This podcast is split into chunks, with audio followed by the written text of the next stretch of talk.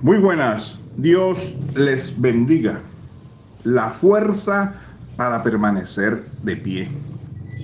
Si nuestra debilidad resulta en autocompasión, desesperación o pecado, entonces es dañina.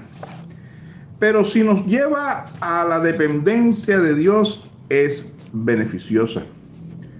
Frecuentemente el temor y el desaliento son causados por el embate del enemigo, un ataque intencionado y determinado por parte del diablo con el propósito de, dañar nuestro espíritu, alma o cuerpo. Satanás no es omnipotente, pero de todas maneras es un adversario muy poderoso. Sin embargo, Dios no nos deja para que nos las arreglemos solo y quiere que entendamos la plenitud y la certeza de su capacidad sobrenatural para ayudarnos. Esa es la razón por la que Efesios 6:10 nos dice que seamos fuertes en el Señor y en el poder de su fuerza. Cuando usted confía en Jesús como su Salvador, el Espíritu Santo viene a morar dentro de usted. Esto significa que dentro de usted está viviendo un miembro de la Trinidad que tiene poder sobrenatural, un poder más grande que el de Satanás, el cual le capacita para permanecer firme.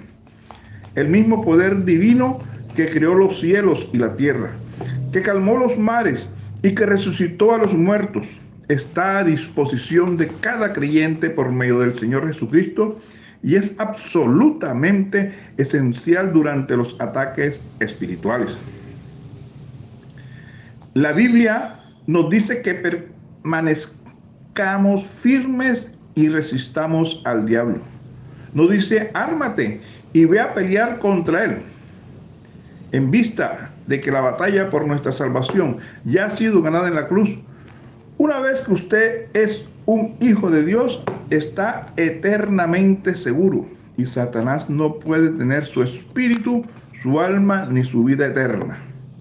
No obstante, su meta es frustrar el plan del Señor.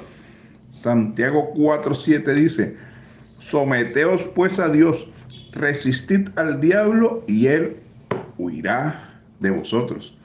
Y le recuerdo Efesios 6:10. Por lo demás, hermanos míos, fortaleceos en el Señor y en el poder de su fuerza. Que Dios les bendiga.